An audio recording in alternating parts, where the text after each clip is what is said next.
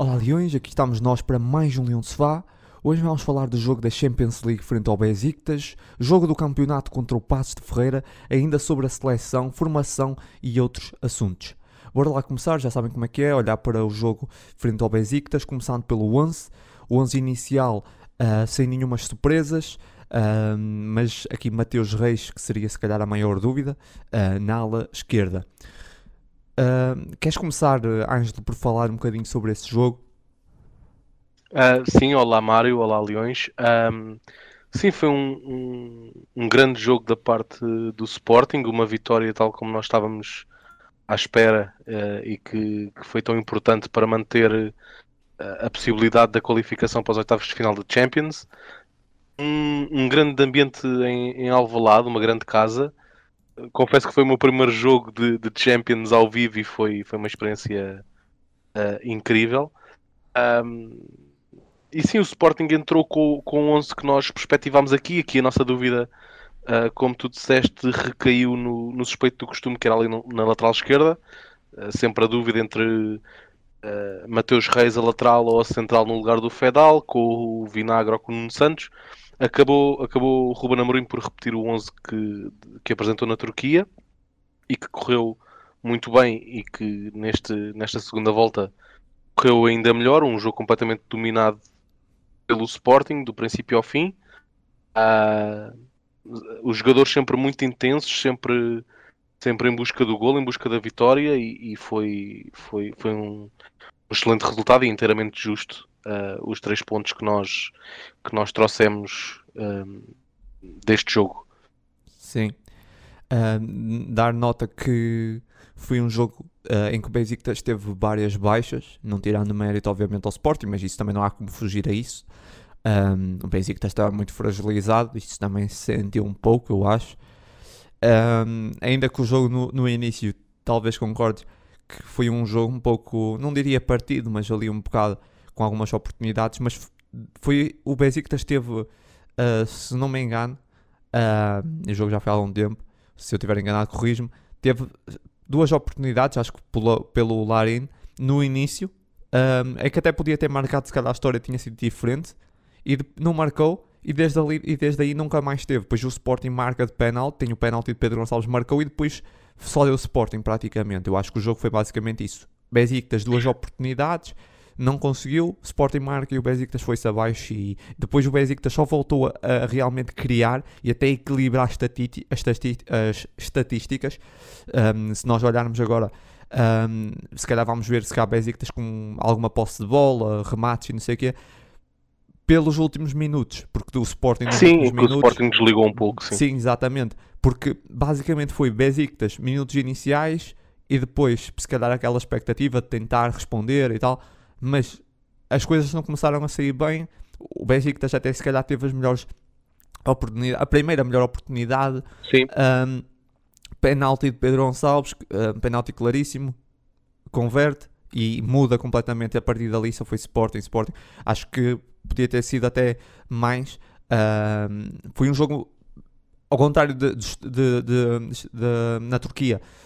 o Sporting controlou muito melhor, Uh, nunca lá, lá ganhou por, por 4, mas teve muito mais dificuldades a ter o controle do jogo. Aqui controlou mais, mas isso, como eu já disse, não se pode desassociar o facto do Besiktas ter várias baixas, não tem Pjanic e, e, vários outros jogadores importantes. Uh, e claro que, que, se fez sentir isso. Mas ainda assim, muito mérito do Sporting, que acho que estudou bem essa equipa do Besiktas e o Besiktas voltou novamente a vir jogar com o Sporting, como sei lá muito Sim, mal. Não, não, sabíamos bem com quem é que eles pensavam que vinham jogar. Sim, exatamente. Acho que é. foi novamente a mesma coisa. O, o do Besiktas veio fazer exatamente a mesma coisa. Uh, por isso é que eu acho que o Besiktas, se tivesse vindo com a equipa principal na mesma, não, a história não tinha sido diferente. Provavelmente não tinha sido um 4-0, porque eu, eu, até disse que cá ia ser mais difícil. Seria, sim, sim. E, e, e, e cá foi mais fácil. Por isso, eu acho que se eles estivessem com a equipa principal, provavelmente cá seria um bocadinho mais difícil, no sentido do resultado principalmente. Um, e o jogo não seria tão tranquilo, provavelmente ficaria mais aberto um bocado, mas um, ainda assim cá o, o, Sporting controlou muito melhor, teve, teve várias oportunidades. Como eu estava a dizer, se calhar se o Larin tivesse marcado naquela grande oportunidade que teve, uh, a história poderia ter sido diferente. Acredito que o Sporting acabava por ganhar, mas, mas tinha sido sofrido um bocadinho mais. Mas, mas basicamente foi isso. Foi um Sporting muito tranquilo. Aquele gol cedo ajudou e depois a partir dali. Uh, cedo, como quem, foi aos 31 minutos, mas 31 minutos. Sim, não, foi, não foi propriamente um gol cedo, mas uh, a equipa estava muito tranquila e, e, a partir dali só deu Sporting, como eu estava a dizer, depois só nos minutos finais, quando o Sporting começou a tirar o pé do acelerador, é que e com algumas substituições também acho que ajudou, fez com que, porque o Ruben Amorim depois também estar a ganhar aos 56 minutos por 4 um, claro que começou ali a, meter jogadores só para, para rodar a equipa e para dar descanso a alguns jogadores e aquilo ajudou o Besiktas a ter, mais bola e atacar mais mas, e até podia ter, ter marcado mas, mas a verdade é que Sim, também nunca criou assim uma situação, não me lembro assim do Haddad ser abrigado a grandes defesas, basicamente. Te, teve, essa, essa nota que tu deste ao início era algo que eu também ia depois, ia depois na, na segunda volta também, também dizer. Um, o Besiktas não entrou mal no jogo, eu acho que entrou com, com aquela perspectiva de, de ter de ganhar para manter vivas ainda as esperanças de uma qualificação para, para a Liga Europa, embora muito dificilmente lá conseguisse chegar. Uh, mas sim, os primeiros lances de perigo pertenceram, pertenceram ao Besiktas, ou pelo menos ali nos primeiros 10 minutos, 10, 15 minutos, o jogo foi dividido. Uh, mas depois o que me parece é que o Besiktas é uma equipa que não sei se psicologicamente é frágil ou se está psicologicamente bastante abalada pelo momento que está a viver, não só na Liga dos Campeões, mas também se calhar principalmente no campeonato. Parece-me uma equipa que psicologicamente está muito desgastada e não está, não está nada sólida. E, e o que pareceu no estádio, ou o que me pareceu durante o jogo, foi que assim que o Sporting marcou o primeiro e principalmente o segundo golo, uh, a equipa veio completamente abaixo e, e, o jogo morreu ali. O jogo podia ter ficado 2-0, que, que não ia haver nenhum problema, não ia haver qualquer, qualquer tipo de, de remontada, por assim dizer, do, do Besiktas. Viu-se que a equipa ali Sim. pronto, desistiu, entre aspas, do jogo, porque vê-se que psicologicamente a equipa, a equipa não está bem. Uh, e depois na segunda parte, lá está, tivemos ainda a sorte, a sorte quer dizer, o mérito uh, de de logo à entrada da segunda parte, aos 56 minutos, fazemos o 4-0 e depois vê-se que o golo, o quarto golo foi aos 56 minutos e aos 60 uh, eh, parece haver aquela um, quase uma indicação do, do Ruben Amorim a dizer pá, o resultado do jogo está feito, vamos, vamos abrandar, vamos gerir o jogo, uh, vamos fazer uma recuperação ativa, como se costuma dizer,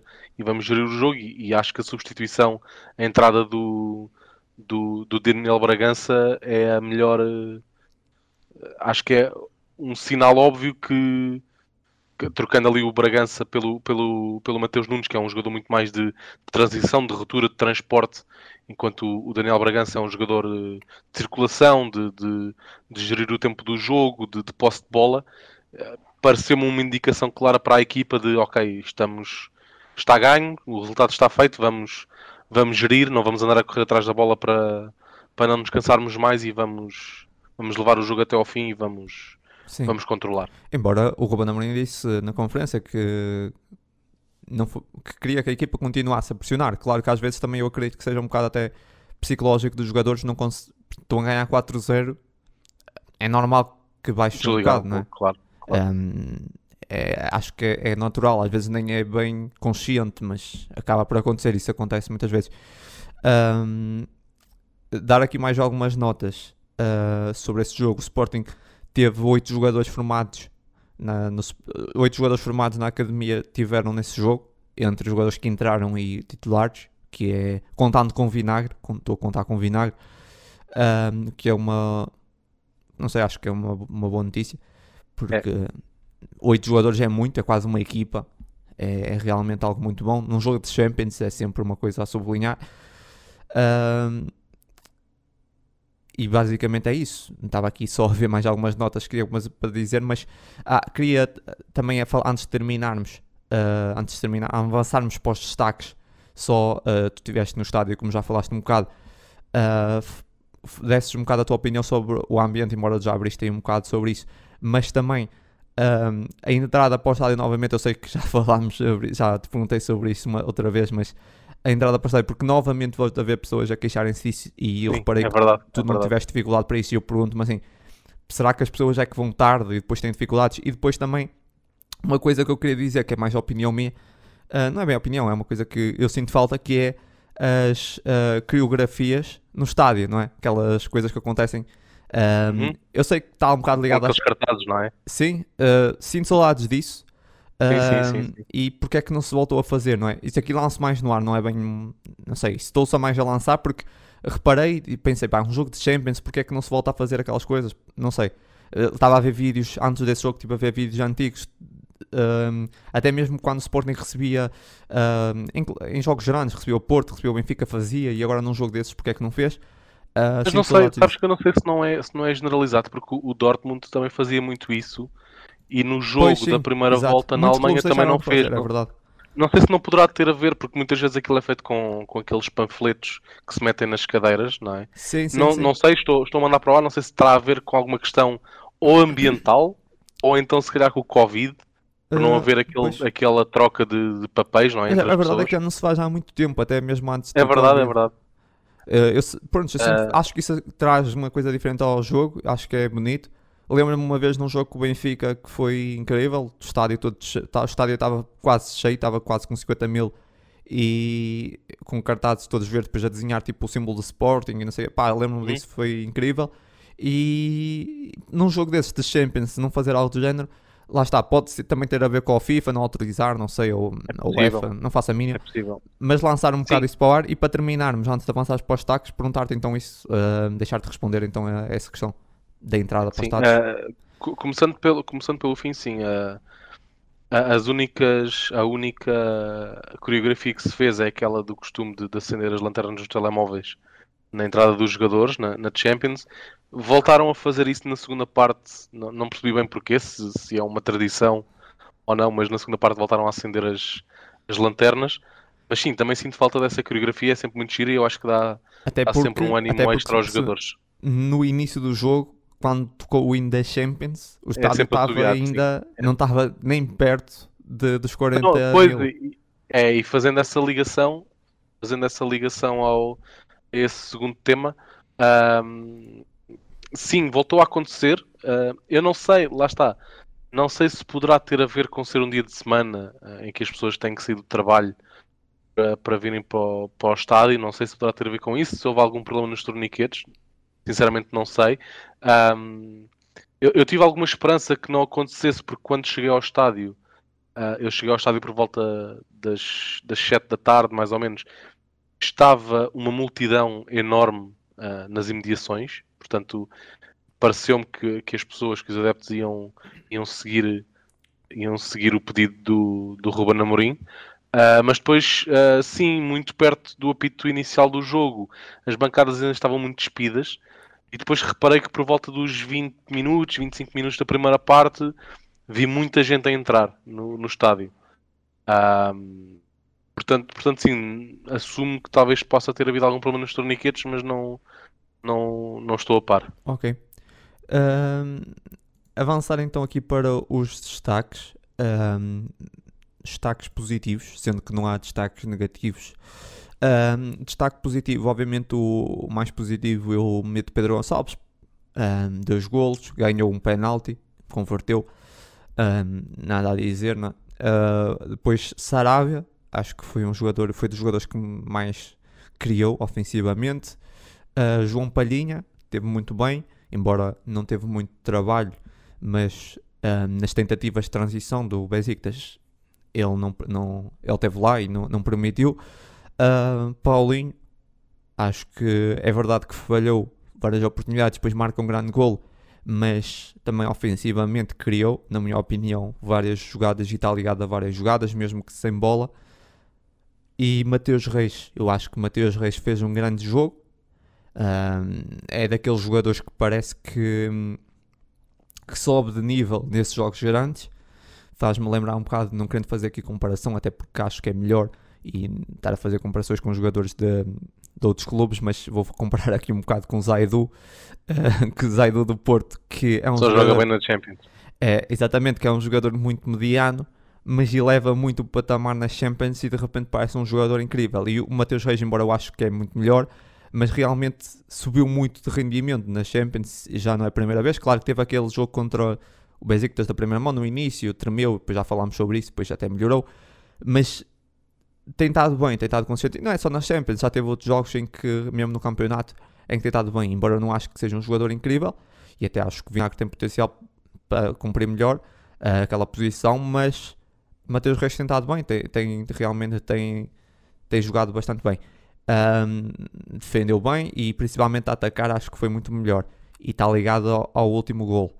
Um, destaques negativos eu, não meti ninguém, mas quero dar uma, uma menção que foi o. Uh, ah, antes disso, uma menção positiva para Mateus Nunes e Adá. Acho que tiveram bem também, merece, eu não meti, mas dar aqui essa, essa nota. E, e, uma nota negativa, que eu não meti destaque negativo, porque também entrou na segunda parte, mas, um, mas tenho que falar que, que é o Vinagre. Ruben Vinagre um, entrou na segunda parte e aos 72 minutos e cometeu muitos erros. O Vinagre entra a equipa a ganhar 4-0, não pode jogar tão mal. O Vinagre. Sim, deu ali muitas casas no lado esquerdo, sim. Um, pá, o Vinagre. Um, lá está, está-se a preparar para ficar para perder o lugar para, para Mateus Reis o resto da época. Ele, ele tem que dar ao chinelo se quer, se quer jogar. É, é um jogador que entra aos, ao, aos 72 minutos com a equipa a ganhar 4-0 e pá, perdeu um monte de duelos Lembro-me de carrinhos completamente sem nexo. Lembro-me de um carrinho que ele estava a correr ao lado do jogador, faz um carrinho para ninguém. Sim. É, porque é que, eu gostava de saber o que é que foi aquilo. Aquele carrinho foi a coisa mais hilariante que eu já vi. É, ele fez um carrinho, tipo, ninguém, não estava ali ninguém. E ele faz o carrinho sozinho. Pá, eu gosto bastante do Binar, já disse. Eu, eu acho que o Binar tem muito potencial. Eu já até já ouvi comentadores dizer, isso não quer dizer seja a minha opinião, dizer que ele tem mais potencial técnico que o Nuno Mendes. Não sei se é verdade ou não. Discordo, discordo. Mas isso são opiniões. Tipo, uh, por exemplo, o, o Nuno Mendes realmente não é muito, não é muito técnico. O Nuno Mendes notas que ele é mais. Uh, ele é inteligente, ele tem uma leitura de jogo incrível. Não, realmente o Nuno Mendes não é um prodígio técnico. Um, quem conhece o Vinagre se acha que ele tem mais potencial, até acredito, embora Nuno, duvido que o Vinagre uma vez vá chegar ao, ao nível do Nuno Mendes, mas pode ter mais potencial. Uh, tudo bem. Um, agora, o que eu quero dizer é que o Vinagre tem tem que correr muito mais e, eh, e, um jogador que entra nesse momento com aqui para ganhar tranquilamente se joga daquele nível tá, é difícil tem que, correr, é, tem que correr muito mais e neste momento para mim sem dúvida alguma o, Mateus Reis é o nosso eu, eu diria que o Mateus é Reis conquistou completamente o lugar. O Mateus Reis conquistou o lugar não só pelo jogo, porque depois o Vinagre entrou e ainda reforçou mais. Era, era é, o patinho feio, Sim. era o patinho feio, mas neste é, momento é... é... O, o Mateus Reis estava bem, o Vinagre entrou e, e, e, ainda disse assim, bem, é teu, é teu Mateus. Pá, fica aqui, lá com o lugar. Aqui, falando um pouco a brincar relativamente àquilo que falámos há uns episódios, uh, neste momento é Mateus Reis e mais 10 no Sporting. Mateus Reis conquistou Não, mas, sem dúvida um, alguma o lugar. Sim, completamente. Agora, uh, pronto, uh, deixo-te a ti falar um bocado de destaques. Uh, destaques positivos, eu estou completamente de acordo contigo. Uh, negativos, tal como tu disseste, se calhar além do vinagre, não, o jogo correu muito bem, portanto não, não tinha assim nenhum destaque negativo para nenhum jogador em particular. Tinha um único destaque, mas que não é obviamente culpa do jogador, é, é apenas, é apenas negativo pelo que aconteceu, que foi a lesão do Porro, uh, mas esperemos que não seja nada de grave e quando, quando voltar a, o campeonato já, já teremos o Porro novamente disponível, embora o, o Gai não tenha comprometido em nada com a, com, com a sua entrada e agora mesmo no, sim, no sim. fim de semana. Até tinha aqui isso para falarmos mas, mais para a frente. Sim, sim mas, mas sim, espero que recupere bem e que volte a 100% o mais, mais brevemente possível. Ok, então vamos avançar para o jogo de, de domingo, frente ao Passos de Ferreira, jogo de ontem. Vitória do Sporting por 2-0. Um, Gonçalo Inácio e Pedro Gonçalves. Uh, começando pelo 11, então. Uh, aqui o 11 algumas alterações face ao último jogo. Uh, Mateus Reis que deixou para central. Uh, Fedal, no, Fedal no banco. Nuno, Nuno Santos na ala esquerda. Esgaio então no lado direito do lesionado Pedro Porro. Basicamente isso. Um, só duas, duas entradas, uh, mas uma por, uma, uma por lesão, no caso, uh, e Mateus Reis desceu. Uh, uhum. Mas de resto, o 11 habitual. Uh, posso começar eu por olhar assim para o jogo muito por alto. Acho que foi um jogo muito positivo do Sporting. lá está, o Sporting entrou muito, muito bem nos primeiros minutos, muito forte, muitas oportunidades. Uh, a verdade é o Sporting, assim, aliás, muitas oportunidades. Não, o Sporting entrou muito bem, mas estava mais uma vez mal no capítulo da finalização, porque até em remates enquadrados o Sporting não estava muito bem. Eu lembro-me que o Passo de Ferreira, embora estava apostado no contra-ataque, mas não, não estava a conseguir ser eficaz. Eficaz, não estava a conseguir ligar. E, e o Passo Ferreira acho que só teve pá, uma jogada de perigo, acho eu, e foi derivado de uma bola parada. Um erro, e outra de um erro do, do Mateus Nunes. Sim, exato, eu ia falar disso também, ia, ia mencionar essa aí também. mas de resto não me lembro assim do Haddad ter feito grandes defesas, até falo mesmo no jogo em geral. Um, foi, mais, foi mais isso, o Sporting muito forte, depois também claro que naqueles primeiros minutos não marcou, mas no geral o Sporting teve bem, mas realmente volta a ter algumas dificuldades na, na finalização. Um, o primeiro golo surgiu outra vez de, de bola parada, uh, dessa vez foi com AT já assistir para Gonçalo Inácio. Claro que o golo foi, aquele golo foi muito importante, Gonçalo Inácio acho que foi, foi, o golo mais, foi o mais importante, porque desbloqueou ali um bocado, porque estava muito difícil o Sporting, estava, a chegar à frente, mas de facto estava, estava, estava muito difícil marcar, e não vou aqui atribuir mérito ao Passos, não, acho que o Passos, uh, de facto, embora o Jorge, Jorge Simão, se estou em erro, falou que tinha a fórmula, entre aspas, ele me disse bem assim, para contrariar o Sporting, mas eu não acho que tenha tido, porque acho que foi mais de mérito do Sporting em, em marcar, em criar mais do que, do que mérito do Passos. Eu não vi assim um Passos uh, contrariar assim tanto o Sporting, não, não senti isso. Senti que foi o Sporting chegava muito à frente, mas depois faltava ideias, faltava criatividade. Até o jogo estava a pedir um bocado de Pedro, de Daniel Bragança para encontrar espaços. Uh, mas, na minha opinião, pelo menos. Uh, mas foi um bocado isso. Aquele gol de bola parada foi importante, desbloqueou um bocadinho o jogo e depois acaba por surgir aquele outro gol uh, com uma jogada. São duas jogadas habituais do Sporting. Uh, o segundo gol eu tenho que dar aqui uh, um bocado um mérito ao, ao Paulinho, se cá muita gente reparou, eu estava a ver a repetição do jogo há bocado e o Paulinho faz um movimento onde arrasta os dois uhum. defesas centrais para a frente, leva os dois defesas centrais para a frente, meio que estica a mão para o Jair, o Jair cá não viu porque eu acho que ele não levantou a cabeça, mas ele estica a mão para trás, abriu a dizer que o Pedro Gonçalves vem. Sim, uh, abriu um buraco no, na entrada da grande área, porque o, o Paulinho leva os dois centrais para a frente e o, o, Pedro Gonçalves aparece atrás e finaliza com muita classe, claro. Não é qualquer um que finaliza daquela forma, Sim, e, que é um toquezinho. E, e lá está, são, são estes detalhes, tal como esse que estavas a dizer, que onde, onde o Paulinho é um Sim, jogador muito são, acima da média. São esses, são esses detalhes que definem a qualidade do Paulinho. Ainda há outro ele, ele não é Ele não é um finalizador acima da média, né? como nós temos vindo a, a dizer. Não é um goleador nato, por assim dizer. Mas nestes movimentos, ou a assistir ou a fazer estas simulações para, para os companheiros ou, ou arrastar a defesa, é um jogador muito, muito acima da média. Muito. E eu acho que é isto que lhe é pedido. Sim, completamente. Se calhar não lhe, é, não lhe é pedida a finalização, claro, claro que se marcar ninguém, ah, claro, ninguém, ninguém exato, lhe se vai queixar, como é óbvio, exato. mas eu acho que é isto que é, que é o principal e, o, e a mensagem que o Ruben Amorim lhe passa e, e porque é que o Ruben Amorim gosta tanto do Paulinho.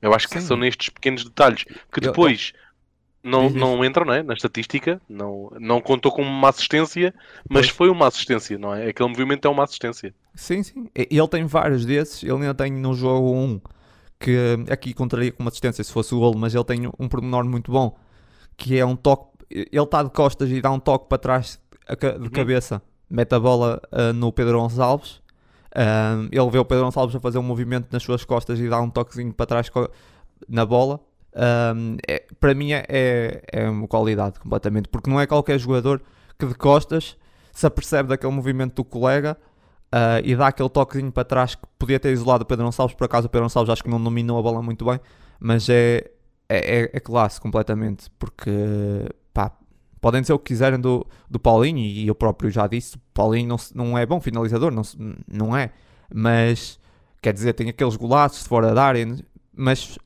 não é um matador à frente do guarda-redes, não tem aquela frieza como alguns jogadores. Mas é, era como estava a dizer na quarta-feira, é Paulinho dentro da área e Paulão fora. Sim. no, no jogo ele tem bom remate, ele, mas ele não é um matador na cara do guarda-redes. É, um, exatamente. Pelo menos eu acho que não é. Um, mas tem muita, muita classe em certos movimentos, toques que dá às vezes na bola que liberta os jogadores. E, e, basicamente é isso. Acho que o jogo foi, foi um bocado isso. Acho, eu, eu até, até me diverti um bocado a ver esse jogo porque muita gente até, ah, não foi um jogo muito bom. Mas eu, eu diverti-me porque não senti desde cedo que o jogo estava um bocado difícil de marcar. estava um bocado amarrado porque o Sporting estava com algumas dificuldades a, a realmente a finalizar, mas depois do minuto uh, 47, quando marca o primeiro golo, uh, ao início da segunda parte, e mesmo na primeira parte eu tenho que dizer que eu estava tranquilo, senti que o Sporting ia marcar, uh, estava a criar chances para isso e no, o Famalicão não estava, o Famalicão não, desculpa, o Passos não estava a criar nada, um, e o Sporting não estava a permitir, não é? Um, mas depois do primeiro gol principalmente tava, foi um jogo tranquilo, onde assisti, onde assisti, assisti calmo porque senti que o Sporting ia, ia ganhar aquele jogo tranquilamente, o Sporting muito calmo, controlou bem o jogo, uh, não deu, como estava a dizer, não deu quase chances nenhumas, ao, ao não permitiu quase nada ao Passos, uh, só lá está, mais uma vez, depois nos minutos, houve ali uns minutos onde o Sporting, mesmo a ganhar por um zero, que às vezes até me irrita um bocado isso, do Sporting já fazia isso no ano passado, que é estar a ganhar por um zero e o Sporting não se importa de baixar e, e defender o resultado mínimo, hum. às vezes vai correr mal um dia. Um, depois voltou a crescer um bocadinho no final e até marca o, e depois lá está, depois marca o segundo um, com uma entrada muito forte do Tabata que mexeu um bocadinho o jogo, marca o segundo gol e depois até teve ali momentos que podia ter marcado mais golos, mas a verdade é que depois de marcar o primeiro houve ali uns minutos que o Sporting baixou e, e esse, às vezes essa equipa de Ruben Amorim é um bocado isso. Está a ganhar por um zero, não, não tem medo. É, ou põe gelo no jogo, põe o jogo no congelador e... E, e também não tem medo de deixar a outra tanto. equipa atacar. Às vezes sinto um bocado isso. É tipo, pá, sa sabem que defendem bem, estão tranquilos sem bola estão e, e, e, baixam e... e um, e pronto, e defendem a margem mínima, que não é muito confortável para os adeptos, pelo menos... Um, mas, mas depois pronto, foi um jogo tranquilo, acho que o Sporting teve bem. Mais uma vez, assim que falámos muito disso, e estou sempre a tocar na mesma, na mesma tecla, mas Sporting tem que criar mais, um, tem que finalizar mais, porque a verdade é que chega com a bola à frente, mas no último terço depois falta criatividade, muitas das vezes. Um, mas, mas de resto, de resto acho que, que, foi, que foi um bom jogo. Uh, sim, tu, tu falaste, eu queria começar por pegar numa coisa que tu, tu falaste. Tu falaste aí no, no Jorge Simão sobre o, o, que ele tinha, o que ele tinha dito. Ele tem uma, tem uma afirmação que eu achei muito curiosa e que concorda 100%. Uh, ah, que ele fez. Que ele, ele, ele disse que o Sporting é a equipa mais. Uh, não me lembro ao certo qual foi a expressão que ele usou Sim, sim, é a equipa mais, é a equipa mais previsível, mas mais mas que é difícil de parar. E é verdade, ah. o Sporting sim, sim. jogou aos 90 minutos da mesma maneira. O, o Sérgio Conceição já tinha dito isso no ano passado. Sim, o Sporting joga aos 90 minutos da mesma forma. Uh, uh, uh, os ataques do Sporting começam quase todos da mesma forma, mas o que é facto é que até agora, e já lá vão já lá vai quase dois anos, quase duas épocas de, de Ruben Amorim, Uh, e, e, o que é facto é que até agora está a correr bem. Uh, mas achei uma afirmação muito curiosa que, com, com, a qual eu concordo a 100%. Relativamente ao jogo, eu não gostei da primeira parte. Aqui o Sporting entrou um pouco ao contrário do que tem entrado nos outros jogos. O Sporting nos outros jogos entra mal nos primeiros 10 minutos, vamos dizer assim, entra mal. As primeiras ocasiões costumam ser da outra equipa e a partir daí o Sporting pega no jogo e controla. E eu neste jogo, a primeira parte, senti o, senti o oposto. O Sporting entrou bem, entrou por cima. Uh, as primeiras ocasiões pertencem ao, ao Sporting. Eu estou-me a lembrar de um cabeceamento do Coates num canto uh, que o guarda-redes defendeu. E depois estou-me a lembrar, pouco tempo depois, há um lance também, um cruzamento do Nuno Santos com o remate do Gaio, outra defesa do guarda-redes. Mas a partir daí, depois o resto da primeira parte, uh, não gostei. O Sporting não criou, que eu me lembro mais nada nessa primeira parte. E sinceramente não gostei. Eu até, até tuitei que, ironicamente, que já estava com saudades daqueles jogos em que nós dávamos uma parte de, de avanço às equipas. Sim. Ironicamente. Sim, uh, mas depois sim, uh, aqui eu, eu, eu, acho que a equipa do Sporting é, é o espelho daquela afirmação de que tu, tu começas a construir uma equipa deste trás e que os campeonatos ganham-se. Tu, tu, ganhas jogos com o ataque e ganhas campeonatos com, com a defesa. Sim. Eu acho que o Sporting é a melhor prova disso mesmo, porque eu até, até acredito uh, que os jogadores, de, aqui os jogadores mais avançados do Sporting, por assim dizer, não acabam por não se estressar nem, nem ficar muito ansiosos se o gol não aparece logo, porque sabem que também lá atrás também muito dificilmente vai acontecer um golo da, da outra equipa, devido à solidez defensiva do, do, do Sporting. Portanto, eu, eu sinto, eu, eu, acho que os jogadores não, não, não começam a ficar nervosos, como, como nós vimos há uns anos na, na equipa, que era se ali aos, aos 25, 30 minutos não estávamos a ganhar, já não, não ia correr bem, porque os jogadores ficavam ansiosos e com mais ansiedade jogavam pior, e se jogavam pior, continuavam a não marcar. E eu sinto que, e muitas vezes acabávamos até por perder, por sofrer um gol e perder. E eu sinto que hoje em dia, ao contrário, a equipa está serena, quase até ali aos 70, 75 minutos se for preciso, porque, bem, nós sofrer não sofremos, portanto basta marcar um. Claro, claro que sim, sim. um dia vai correr mal, né? vai haver um dia em que não ganhamos, empatamos ou perdemos. Sim, é? Por acaso, claro, claro acho que, que isso era mais no ano passado. No ano passado eu, eu também já dizia muito isso, que o Sporting muitas vezes era, era assim: marcava um gol e depois tava, tentava só ganhar por um zero. Mas este ano até sinto que o Sporting tem criado mais. Um, tem, tem, tem, tem, tem. Tem criado isso... mais, tem sido menos eficiente.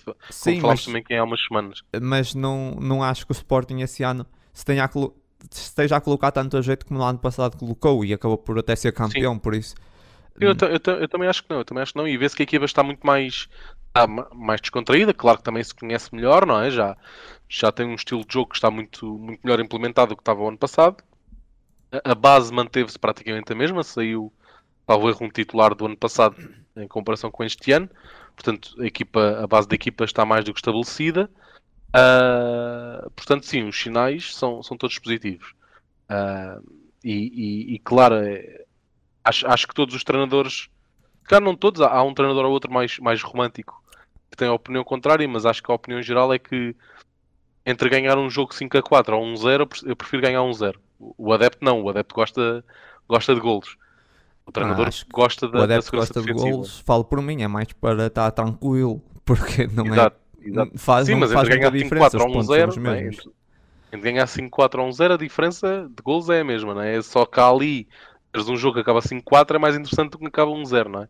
Só é que se calhar, se calhar, se sofres 4 golos, tudo bem que marcaste 5, mas se sofres 4 golos, algo está mal na tua, claro, na tua defesa, o, não é? O, o Sporting marcava muitos golos no início com o Kaiser e sofria sempre, até, até que o Sacavenense sofríamos. É, é uma questão que realmente que estavas a dizer, eu, eu, também concordo que começa-se da defesa a trabalhar uma equipa e Ruben Amorim também concorda com isso, 100%, até que ele começou claramente a trabalhar a equipa pela defesa e foi o que se viu. Um, Sendo que também trabalhar defesa é mais complicado do que trabalhar o é, ataque. Claro que é, por isso é que foi o que estava a dizer, foi o que se viu na, no início da 19-20, na meio da 19-20. Uh, ah, por exemplo, altos treinadores, nomeadamente o Kaiser, começou pelo ataque e eu lembro-me de ver uma entrevista do Ivo Vieira que diz que prefere trabalhar a equipa de trás, da, da frente para trás. Não sei se ainda concorda com essa afirmação ou não, mas ele dizia isso. Ou seja, há treinadores que realmente preferem trabalhar a parte a, trabalhar a primeiro o ataque. Eu não concordo com isso e acho uma, uma visão errada porque se, se tu não tens capacidade para defender, vais estar a preocupar com, com marcar primeiro. Não, não acho que seja correto. Uh, irá para ver o Ruben Amorim o sucesso que teve, preocupar-se primeiro a defender.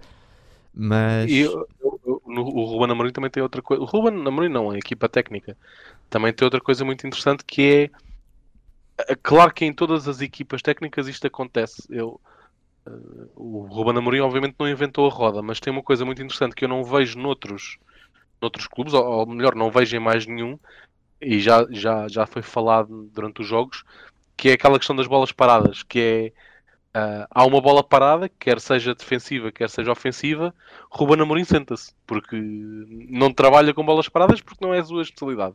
Ruben Amorim senta-se e o treinador uh, adjunto passa a ah, ser ah, o treinador sim. principal porque é o especialista daqueles lances. E acho muito interessante, claro, que, volto a dizer, o, o Real Madrid, o, a sim, Juventus, sim, o Bayern, obviamente dentro da sua estrutura, tem um treinador, ou, ou, se calhar tem mais do que um, que são os especialistas naquele momento do jogo, que é um momento cada vez mais, mais importante, não é? Claro que tem esses especialistas, mas eu durante os jogos eu não os vejo a fazer isto, não os vejo a levantarem-se e agora sou eu que mando, agora olhem para mim que eu é que vos vou dizer o que Embora não sei, nem é permitido, também é que dizer isso.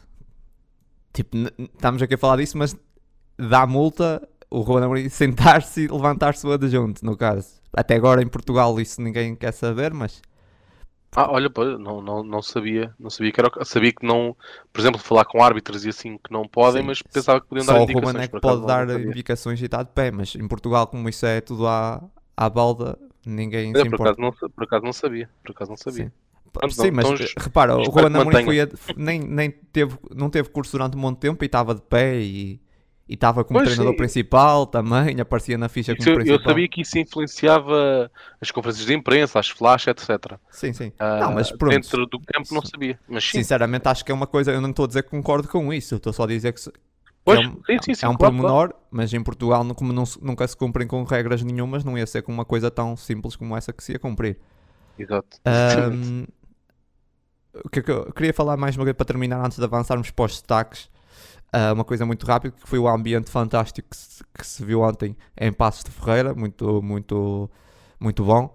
Ahm, acho que os adeptos tiveram de Sporting tiveram incríveis. Ahm, se, eu, se eu tivesse, se eu, se eu fosse um adepto, ahm, sei lá, se eu, se eu fosse um, um adepto de futebol estrangeiro que de, facto, que de repente era assim, ah, vou ver aqui esse, esse jogo da Liga Portuguesa um, Passos de Ferreira Sporting, achava que o Sporting estava a jogar em casa. Tipo, Uhum. não, porque parecia mesmo. Uh, foi um ambiente muito bom. um, e basicamente isso. Agradecer aos adeptos todos que estiveram lá presentes, porque foi mesmo um ambiente incrível. Verdade. e acho que puxaram completamente a equipa também. Uh, muita avançar gente agora. que veio de Lisboa fala. para lá. Diz, diz, diz.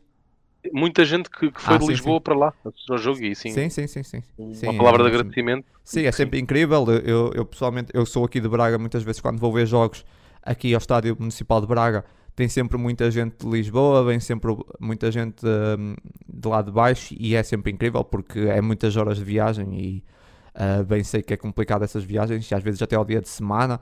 E, e lembro-me até hum, antes do Covid, no Sporting estava muito mal, hum, ainda com Jorge Silas. Imagino que já é difícil uma pessoa que vive perto do estádio ir ao estádio. Imagina vir fazer esses quilómetros todos para ir ver a equipa perder contra o Braga. É- Certo? Eu- até tinha pena às vezes de alguns desses adeptos, mas pá, são incríveis. Ahm, mas avançando, vamos avançar agora aqui para os destaques. Nos destaques positivos, eu meti Gonçalo Inácio, mar- primeiro gol, acho que foi um gol importante, ah, mas também pelo aquilo que ele dá defensivamente, também a sair com bola, acho que é um jogador que merece aqui um destaque positivo.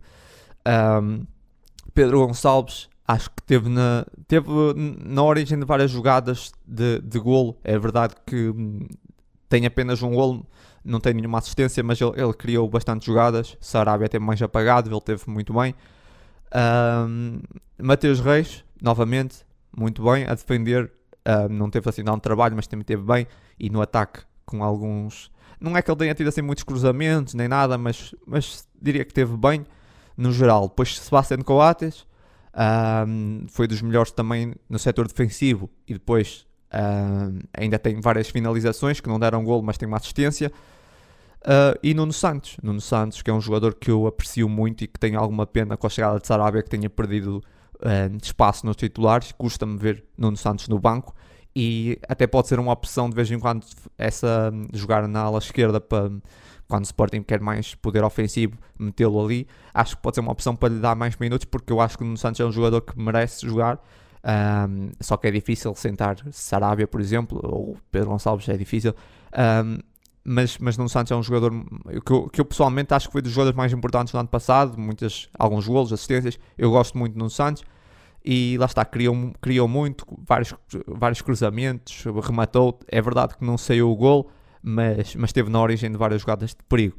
Uh, e dar uma menção que eu não meti, mas tenho que dar porque entrou na segunda parte, a Tabata. Eu acho que toda a gente, quando viu o Tabata entrar, disse o que é que o Ruben Amorim está a fazer.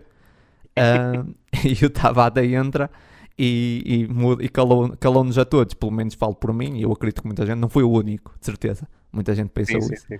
Um, toda a gente estava a dizer, ah, mete mas é Bragança, pá, que é isso?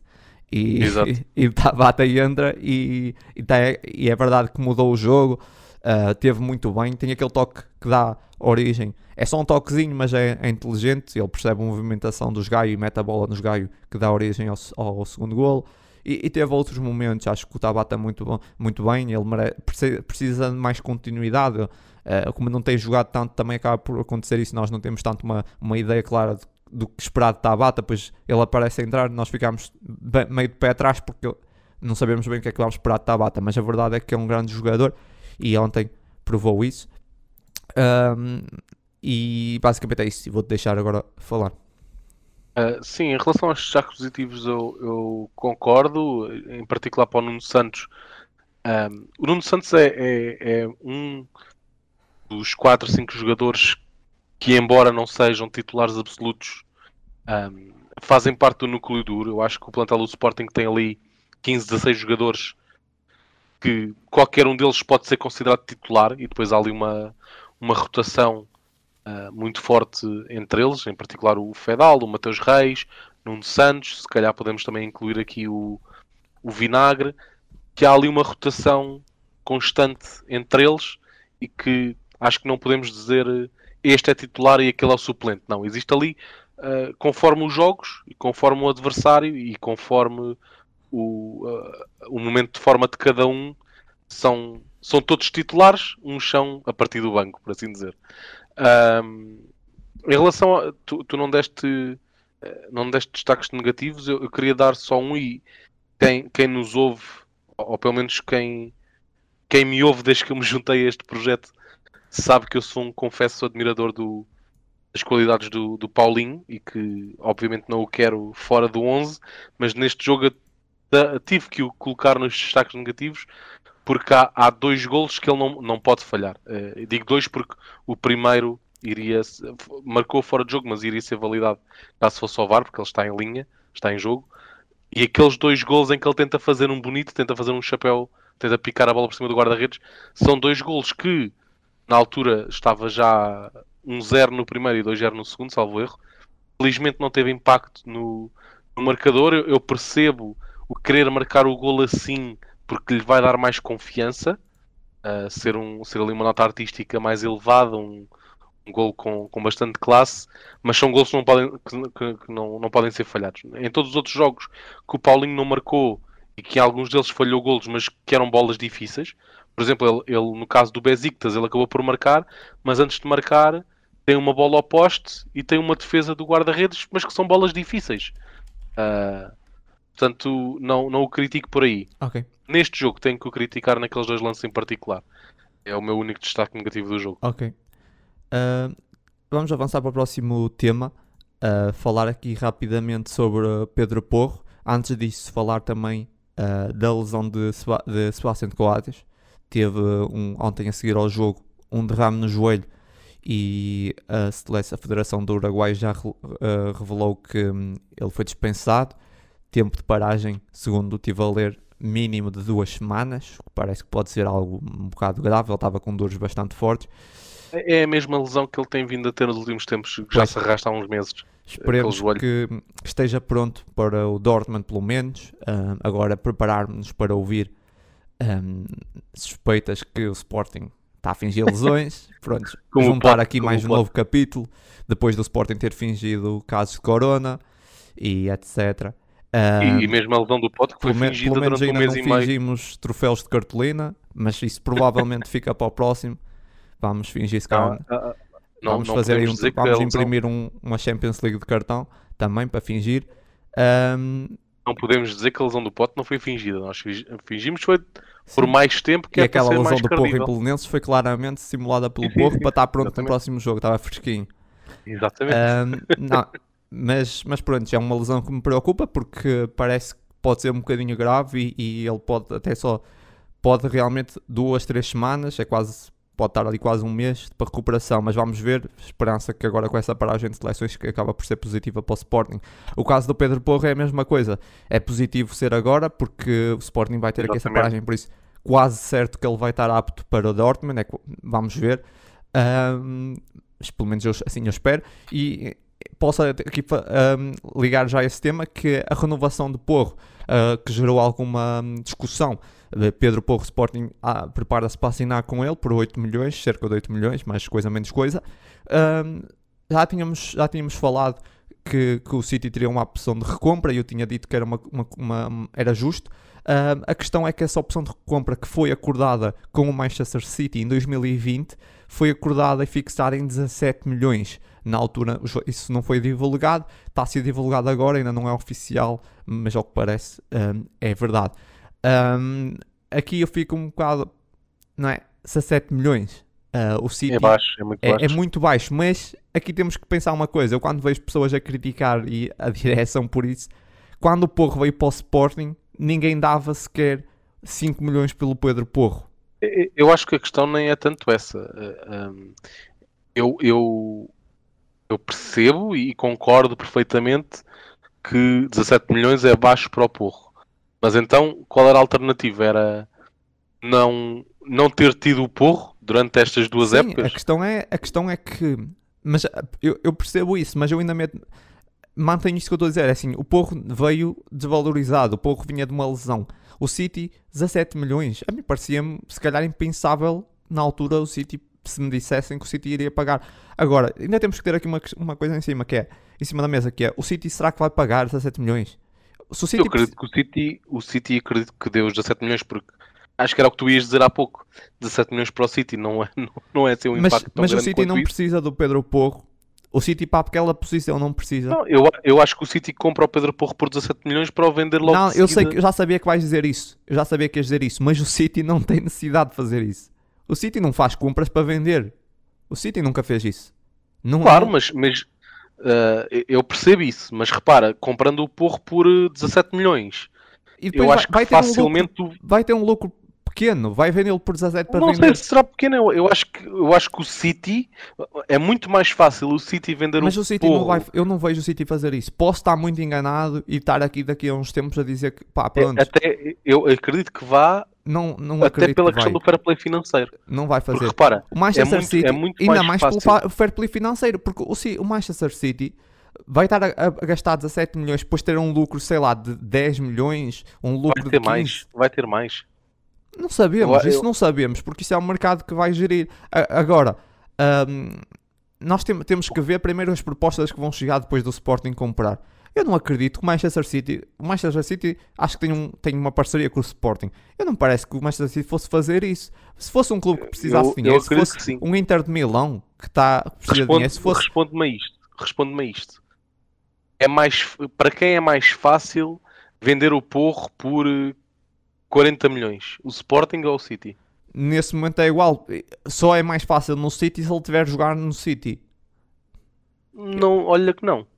É muito mais fácil para o City vender um jogador, neste caso em particular o Porro, por 40, 45 milhões do que o Sporting.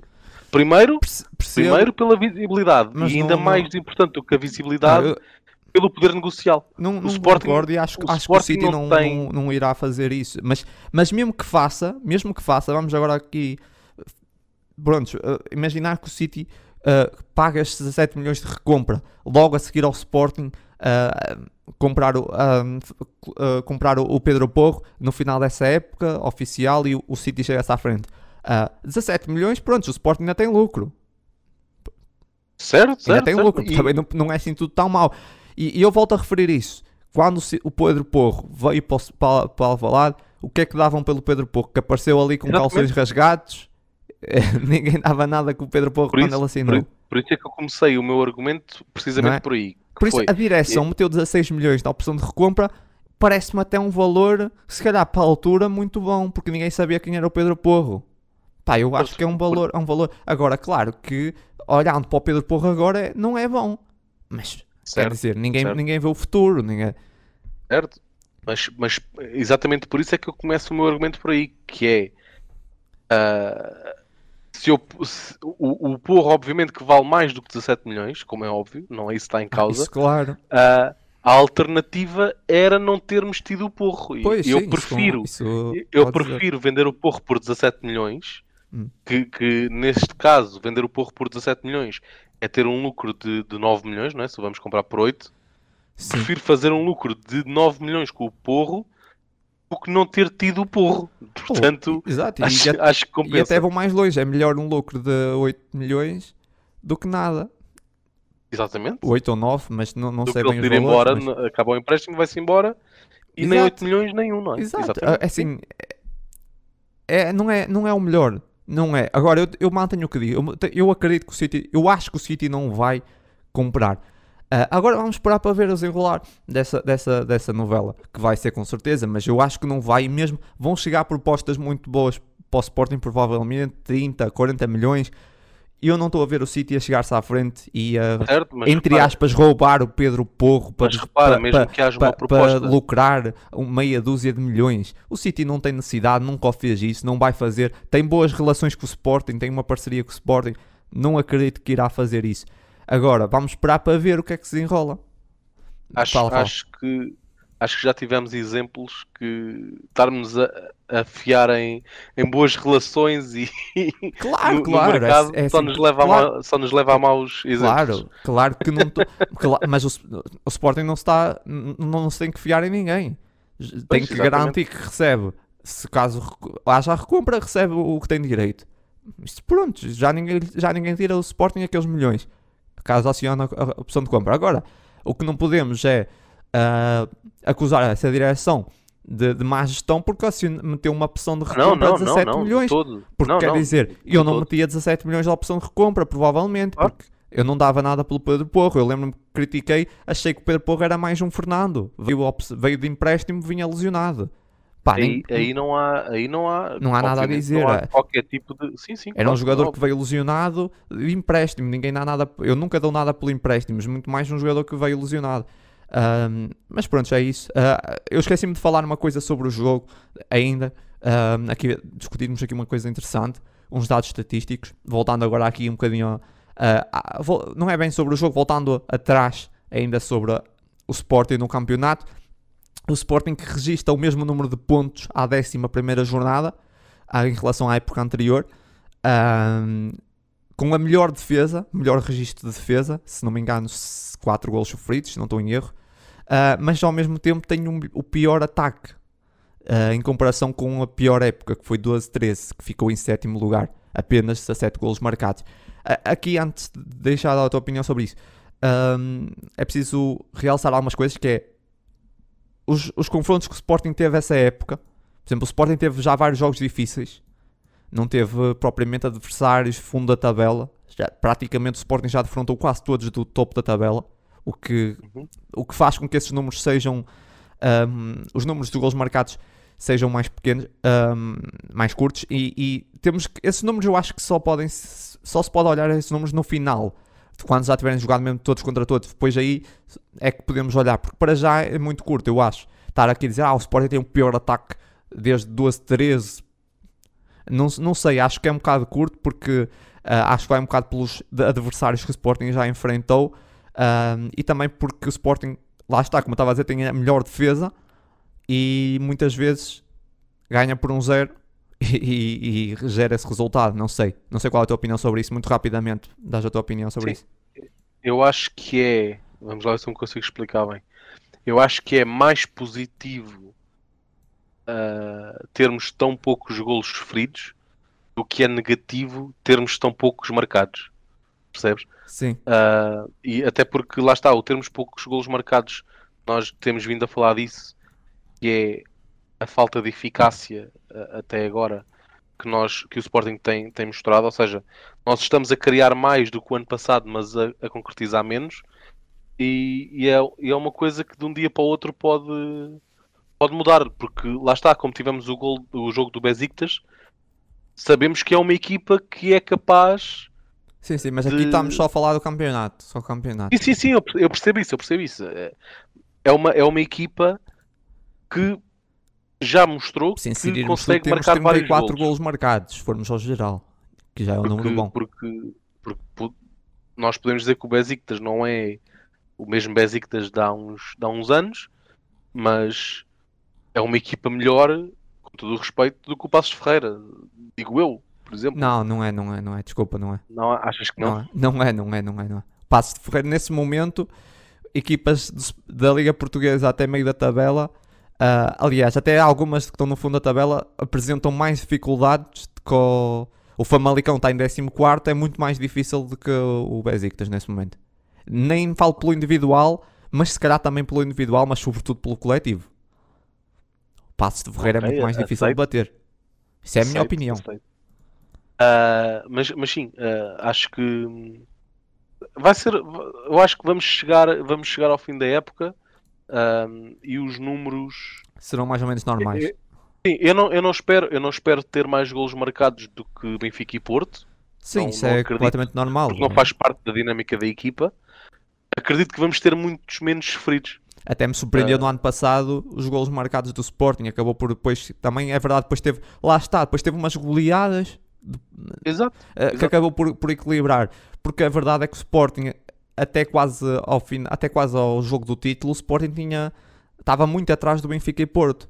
Depois que acabou Sim, por. E, acredito que este ano vai, vai pelo mesmo caminho e, Sim. E... Lá está, o importante são os pontos, não são os gols. Mas é o que eu estou a claro dizer. Que Acho que essas contas só podem ser feitas ao final, porque agora, sobretudo, está inflacionado por uma razão que é o Sporting. Eu acho que foi dos três grandes o que teve encontros mais difíceis. O Sporting já jogou contra o Famalicão. Ah, Famalicão acho que não, para o campeonato não. Mas jogou contra o Vitória, jogou contra o, contra o Passos jogou contra o Estoril, Braga, Estoril, Braga Porto. Porto. Ou seja, são tudo adversários que tu não vais marcar 3, eh, 4 golos. Vais marcar se calhar um e ganhar a rasca. Ganhar a rasca entre aspas, mas ok. Um, não são adversários fáceis.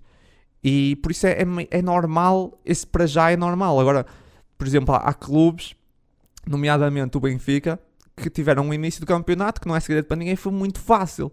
Um, adversários do, eu, eu, mais... eu, percebo eu percebo o que tu estás a dizer eu, eu acho que não tem tanto a ver com a posição da equipa em si eu agora estava aqui a olhar pela tabela, para a tabela e vejo uma coisa curiosa que é o Sporting ainda não jogou contra nenhuma das equipas que tem pior defesa.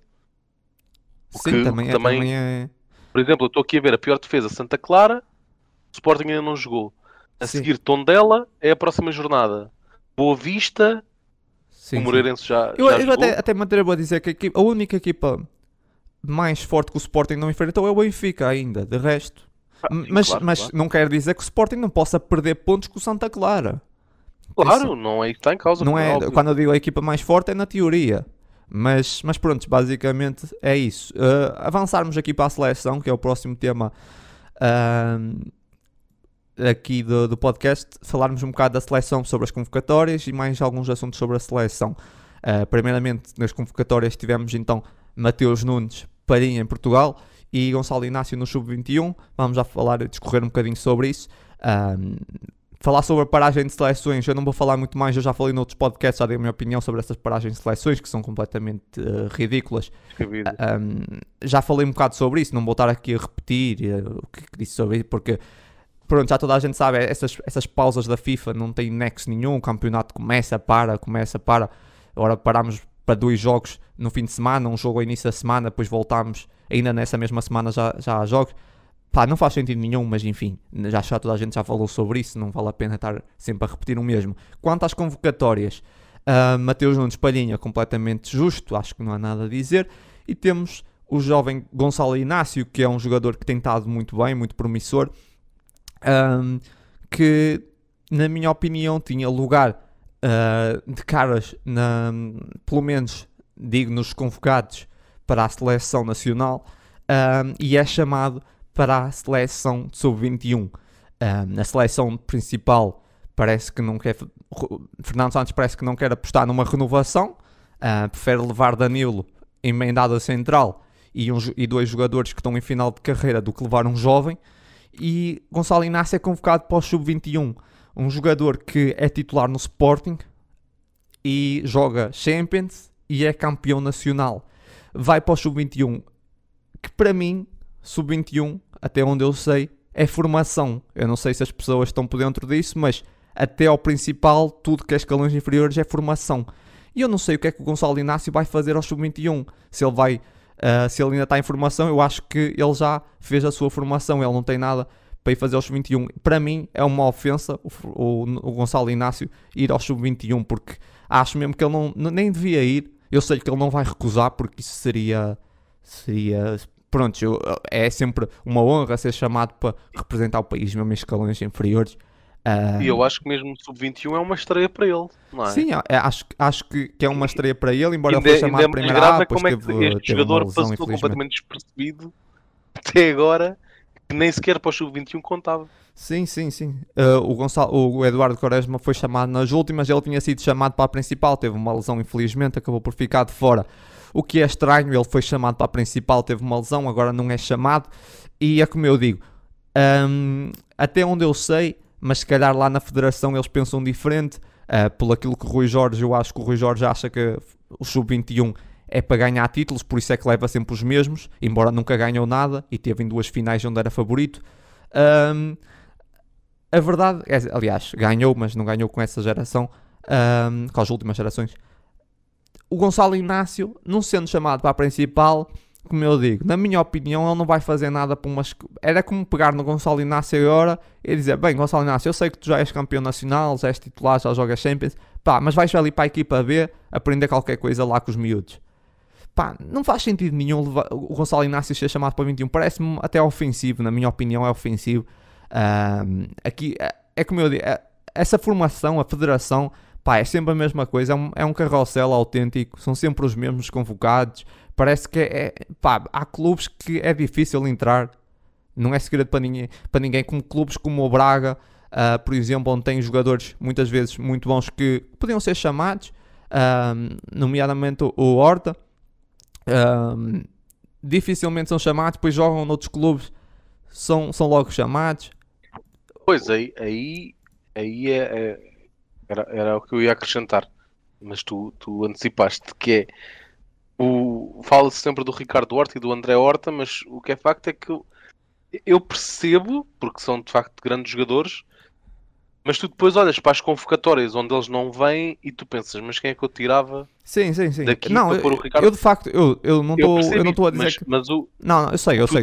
Eu aqui estou só a dar um exemplo, estou só a dizer porque é, é, é, é, facto tu, quanto mais abaixo jogas, mais difícil sim, sim, é, é chegares lá. O que não Era devia... eu, ia, eu, ia, eu ia finalizar com isso, que é a parte grave é aquilo que tu depois disseste, que é o jogador joga no clube A, não é convocado o que até pode fazer sentido. Claro. Mas assim que se muda para o clube B, já vai. E não é só o, o jogador é, é, o empresário. O é o que eu estava a dizer. Isso aqui parece que há certos empresários que lá está, que vão metendo moedinha no carrossel e aquilo vai andando. E mantém-se tudo o mesmo. E a federação, pá, não quer saber e isso vai sendo mantido. A, a, a, seleção está um, a caminhar, está num caminho muito bonito, que é uh, a não renovação de, de uma equipa que está a ficar envelhecida. Essa, essa geração está a ficar envelhecida e é preciso olhar para o futuro. E nós temos jogadores jovens, por exemplo, Rafael Leão. Rafael Leão, que é um jogador que é. Como é que um jogador que é titular praticamente no Milan, um, só, no, só há pouco tempo é que foi para a seleção principal? Coisas que me custam compreender. Sinceramente. Não consigo perceber, não consigo. Depois podem dizer, ah, mas tem, boas, tem melhores opções na, na, na, na sua posição. Pá, mas o Sporting vai. Mas, desculpa, o Sporting não. Mas a seleção vai conter três trincos para quê? Eu não consigo perceber algumas coisas do Fernando Santos, sinceramente. Pá, ele, é como eu digo, o, o Gonçalo Inácio não vai fazer nada para a seleção de sub-21, não vai. Porque, volto a dizer, sub-21 é para mim é formação. E ele não vai fazer, ele não tem nada a aprender lá, não vai aprender nada com o Rui Jorge, ele já não está em período de formação, ele já é sénior, ele já joga na equipa principal, ele já é campeão, campeão nacional, ele não vai aprender nada para lá mas não sei, sinceramente, o que é que. Há, dois, há dois jogadores na, na convocatória uh, que, com, com, todo o respeito pela carreira, pela carreira e pelo, mesmo pelos jogadores em si, uh, que não, faz, não fazem qualquer sentido estar, que é o José Fonte, para mim, o José Fonte e o João Motinho, porque não. Embora se calhar o João Motinho se justifique por não haver nenhuma alternativa viável para já, eu também não, não sei se será inteiramente verdade, mas vamos assumir que sim. Agora, o, o José Fonte, o José Fonte ao dia de hoje é melhor central que o Gonçalo Inácio? Acima de tenho, tenho o, o José Fonte só é melhor central que o Inácio na experiência, mas isso não há hipótese. Tem 37 Sim, anos. Não é, então, mas então um jogador nunca tinha. Se o jogador não é chamado porque não é experiente. Claro, mas é o que eu estou a dizer. Não estou não estou estou só a tentar. Estou só a tentar perceber a cabeça sim, sim, do Fernando Santos. Porque eu tento... Ele é experiente. Ele é mais experiente, sem dúvida. Não vai jogar. O Fernando Santos levou o Luís Neto. Levou o Luís Neto quando se lesionou o Pep. Tinha o Gonçalo Inácio. Tu pensas assim, tem uma certo. lesão. Tem uma lesão de um jogador experiente posso meter um jovem para renovar, para olhar para o futuro. Não, vou levar Luís Neto não. que vai lá uma vez, nunca mais lá vai. aqui, aqui, e obviamente esperemos que não aconteça, como é óbvio, mas o, o Fernando Santos levou três centrais, mais o Danilo, uh, mais o Danilo como adaptado, como tu, como tu bem disseste.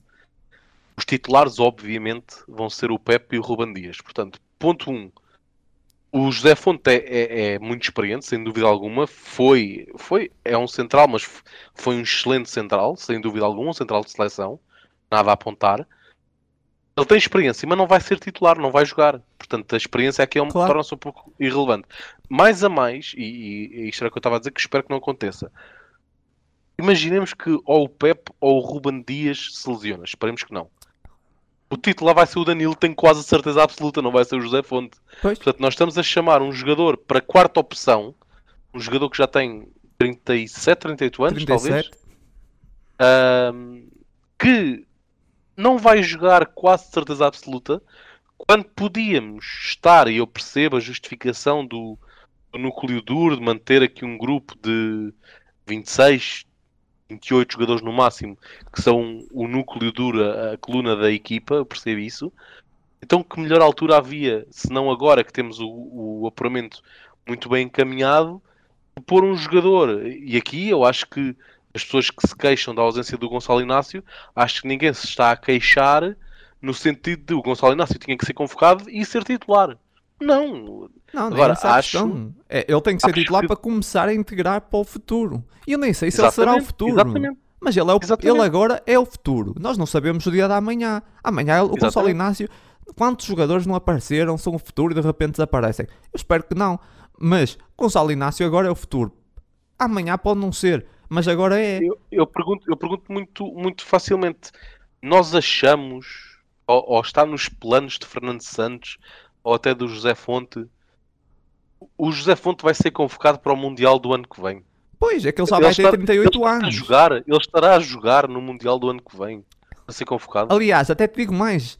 Vai ter 39, porque ele faz 39 em dezembro.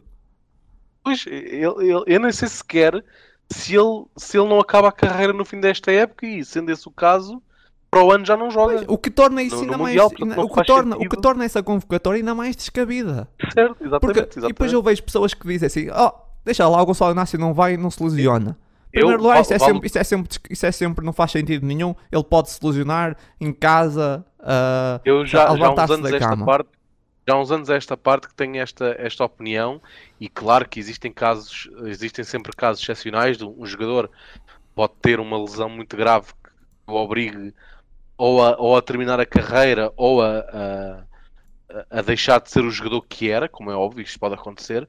Mas eu já há uns anos esta parte que eu sou da opinião uh, de que quando começa a fase de qualificação de um, do Mundial, eu só devo convocar jogadores que eu acho, ou, eu como selecionador falo com os jogadores, que eu saiba que estarão ativos que não, que não vão deixar de jogar antes de eu chegar à competição final. Não faz sentido eu estar a convocar um jogador que muito provavelmente, quando chegarmos à fase final do Mundial, esse jogador já não joga. Não é? Para mim não faz sentido. Para mim não e faz só sentido. Para, só para terminar, uh, eu já falei aqui no podcast, para quem uh, ouviu, um, sabe, o Sporting ainda assim nos últimos anos é o clube que mais jogadores cedeu à, à, à seleção, de 7, Uh, cedeu 7 jogadores, mais com o Wolverhampton. Não foi em simultâneo, mas que cedeu num, durante um espaço de tempo. Uh, o que também é muito positivo. Sendo que Gonçalo Inácio eu acho que conta, ou não, não conta, porque ele não chegou sequer a, integrar. Ele foi, pois. Uh, sei se o Gonçalo Inácio foi convocado. Ah, não, estava aqui, conta, conta. Desculpa. Gonçalo Inácio, embora não chegou a. a, a só, ele, ele foi, mas depois foi convocado, mas, mas, não, mas foi logo. É, essa, essa questão também é pertinente, que é se ele foi convocado antes, sim, ele, sim, ele foi a jogar mal mas, para não voltar mas, a ser convocado. Uh, pois, é, sim, é o que eu estava a dizer, mas, mas pronto, só para terminar aqui muito rapidamente, que eu ia dizer um bocado sobre isso, uh, sobre aqui uma coisa que era, às vezes as pessoas falam disso como se, pá, se fica em casa, fica bem ficar a descansar para o Sporting. Uh, fingindo que ele não. Pronto, ele vai para o Sub-21, por isso já não é o caso, mas caso ele não fosse, as pessoas estão, estão, não estão aqui a perceber uma coisa que é isso aqui a nível um, também de motivação mexe muito com o jogador primeiro e depois é, é a experiência que ele vai adquirir. Ele vai estar a treinar à beira de Ruban Dias e Pepe. Claro que vai, Mas ele vai evoluir. Corrijo-me. Corrijo-me, ele foi convocado na altura em que se lesionou, certo? Ou seja, Ele foi convocado, lesionou-se, não, ele é que foi não foi. convocado, foi e ele estava com uma lesão. Lá na federação viram que ele estava, não estava apto. Sim, mas foi naquela altura em que ele também não jogou pelo Sporting, certo? Ah, sim, sim, seja, sim. Ele foi chamado, ele foi convocado, lesionou-se antes dos jogos, portanto saiu, Não, né? ele estava a jogar, depois foi lá e pá, tinha qualquer problema. Não, agora não, já não me lembro bem. Foi ele e Ah, Pedro mas foi Gonçalves. depois da lesão dele. Sim. Porque ele, lá está, ele, ele voltou quando foi o jogo com o Belenenses. E desde aí não voltou a haver seleção. Sim, Portanto, sim, ele foi não. convocado quando teve aleijado. Portanto, o que é que mudou? Ele, ele teve a jogar mal desde que voltou. Para... Então antes era convocado e agora já não é? Não é isso que eu estou a dizer. mudou? Isso É fica, percebo. deixa isso no ar, é assim, é uma questão que fica para a Federação perceber o que é que quer para o futuro. Pro- provavelmente é a Federação quer para o futuro a José Fonte com 40 anos, deve ser essa a visão de Fernando Santos, eu não sei, sinceramente. Ah, e é isso. E é a ver os próximos episódios dessa seleção que, sinceramente, Ahm, já nem sequer me dá muito gosto de ver e não tem a ver com as convocatórias nem nada disso, é mesmo pelo seu futebol, ah, acima de tudo, que tem sido muito pobre. Ahm, Agora, quando, quando o José Fonte se reformar, eu- aqui a revolução vai ser convocar o Ricardo Carvalho. Vai ser, vai ser a revolução na equipe. Sim, claramente. Ahm, vamos avançar para o próximo tema, ah, o grande tema do podcast, que é falar um bocado de sub-19, ahm, a Youth League e Sporting B. No caso, vamos falar rápido, até porque o podcast já vai longo. Ahm, rapidamente, primeiro, Sporting B. O que é que eu tenho a dizer sobre o Sporting B? Sporting B que tem andado aí com alguns percalços e muita gente ah, já um pouco preocupada. Ah, o que eu tenho a dizer sobre o Sporting B é ah, Sportingistas, tenham calma, porque o Sporting B é uma equipa de sub-23 a jogar numa Liga 3 contra jogadores experientes. As pessoas não têm noção que essa equipa, de equipa B é uma espécie de sub-23B. São- É muito jovem mesmo. Ah, o Sporting não tem basicamente a equipa B que tem o Porto e o Benfica, que estão na Liga 2. Ah, o Sporting tem uma equipa B que é só miúdos. Normal que, tá- que esteja meio. ah, não sei bem a posição, até, até vou aqui ver, mas está com várias derrotas. Décimo primeiro, salvo erro. É perfeitamente Ah, desculpa, normal. oitavo, oitavo. Eu acho que oitavo. Vai se apurar para, para a segunda fase de subida, não vai conseguir a subida e é natural que não consiga. Tem muitos jovens, esse é o primeiro ponto que eu queria falar, ou seja, o, o sub-20, sub, sub, ah, não, a equipa B, desculpa, a equipa B é muito jovem, é uma, uma equipa só com miúdos, muitos a 9 anos, ah, poucos têm em 20, aliás, ah, é, é tudo uma equipa muito jovem, que está a jogar contra jogadores experientes. Avançando para a equipa de sub-19, é uma equipa que estou bastante contente porque está na, na Youth League e tem feito bons registros, tirando o último jogo, que foi um jogo muito, muito mau, mas correu, correu, correu mal a equipa realmente contra o Besiktas, acabaram por perder ah, por ah, 2-0, se não estou em erro, ou 3-0, já não me lembro bem. Ahm, foi um jogo, não, foi de- depois ainda marcaram, acho que foi 2-1. Ahm, mas é uma equipa que tem tido bons registros, principalmente por dois, dois pontos que está num grupo difícil, com Ajax, Dortmund e, e Besiktas como, como a equipa principal. Um, e é preciso notar uma coisa, que é Ajax um, é formação que toda a gente sabe, não há nada a dizer.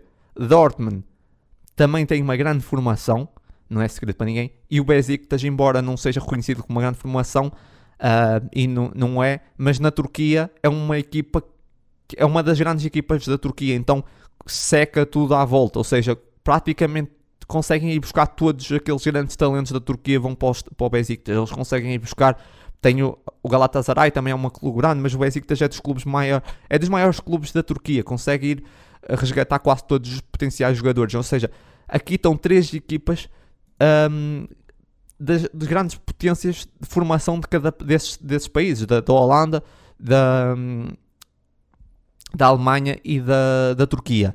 E o Sporting bateu-se muito bem com o Dortmund, com o Ajax, que me surpreendeu, muito pela positiva, e depois também com, com o Besiktas, ah, acabou por, depois que o Besiktas acabou por perder, ou seja, está, se não me engano, tem uma vitória e dois empates, eu agora não estou aqui a ver, por isso não sei, ah, mas acho que ganhou a primeira vez ao Besiktas, Uh, espero não estar encantado. Ganhou, ganhou, ganhou fora. Depois empatou com o Dortmund, que é muito positivo, com, com o Ajax lá, até acho eu. Uh, ou foi com o Dortmund lá, já não, já não me lembro muito bem, já foi há um tempo. Mas o que eu quero dizer com isso, uh, acho que essa equipa tem, tem ali jogadores com muito potencial, uh, tem estado bem, acho que tem estado ótimos registros. Um, é difícil conseguirem passar a próxima, fase, a próxima fase, acredito que podem conseguir, mas acima de tudo, sublinhar isso. Estão ali com três equipas muito difíceis e acho, acho que, que essa equipa sub-23, alguns muito novos mesmo, uh, 17 anos, 16, e é isso, têm feito, têm feito bons jogos. Uh, basicamente sublinhar isto sobre o sub-20, sobre uh, Sporting, uh, Sporting B e sub-19 na Youth League, era só isso que eu queria dizer, não sei se queres acrescentar qualquer coisa. Uh, sim, uh, eu concordo na, no aspecto em que é uma.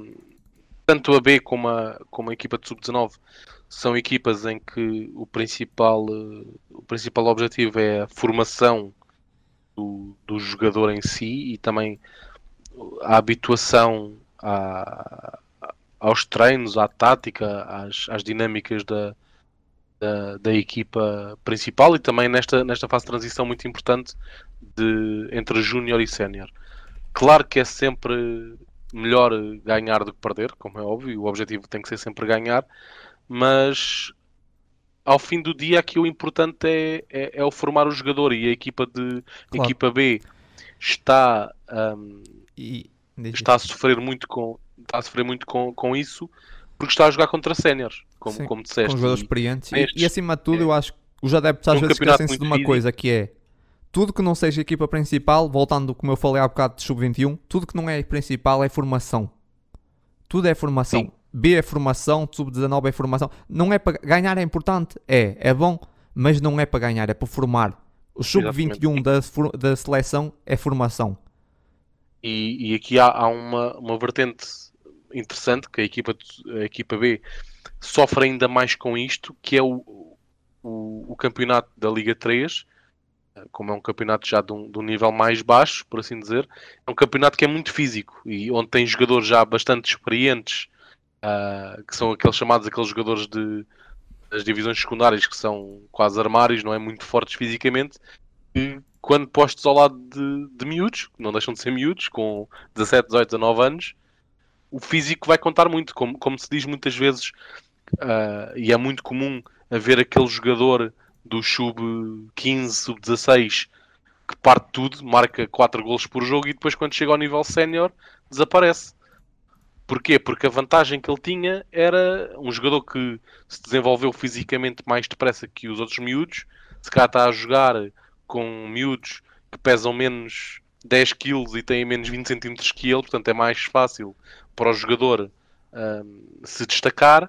Depois acaba por não evoluir tão tão bem na vertente técnica porque não sente necessidade disso, uh, porque ganha pelo físico, e aqui estamos a ter a outra face da moeda, que é nós se calhar estamos, e bem, a dar mais ênfase ao desenvolvimento técnico, ao entrosamento com a equipa, às transições, aos, às, às, aos essenciais do jogo, aos fundamentais do jogo, e outras equipas estão, e bem, com séniores, a jogar para ganhar. O, o único objetivo é ganhar. E aqui, embora as equipas de formação ganhar seja sempre um objetivo, não é o objetivo. É um, é o objetivo secundário. O principal é formar os jogadores. Uh, vamos avançar aqui para falar de mais uma, mais uma coisa uh, rápido uh, sobre uma lesão de um jogador, o Tiago Mamed, o Tiago Ferreira, que o jogador que tem 19 anos, muito potencial, que chegou a jogar com a equipa principal. Foi, fez a pré-época, não Fez a pré-época, exatamente. Também estava a jogar na Youth League, embora só tenha feito 27 minutos muita gente se questionou também onde é que ele andava, porque não estava a jogar, e entretanto teve uma lesão grave, uma lesão grave nos joelhos, já foi no joelho, já foi operado uh, e vai ficar ausente o resto da época. Uma lesão bastante grave, muito, uma notícia sempre muito má, tanto para o jogador, não é, é mau para o Sporting, mas acima de tudo para o atleta. Um, jogador com 19 anos, uma lesão dessas pode condenar a carreira, espero que não, espero que ele apareça em força, mas é uma notícia muito má, até porque era um jogador que o Ruben Amorim vinha muito potencial, andava a treinar com a equipa principal e de repente uma lesão no, no joelho ter ser operado, vai ficar pelo menos um ano sem jogar, é, é uma notícia triste. Uh, esperemos que volte, que volte rápido, mas é, é sempre uma má notícia porque era um jogador realmente apenas 19 anos que tinha muito potencial, o filho de José Mamed, um, uhum. uma, uma, também uma é uma do futebol. Uma Sim, esperamos uh, que recupere e que venha mais forte uh, na, na próxima época.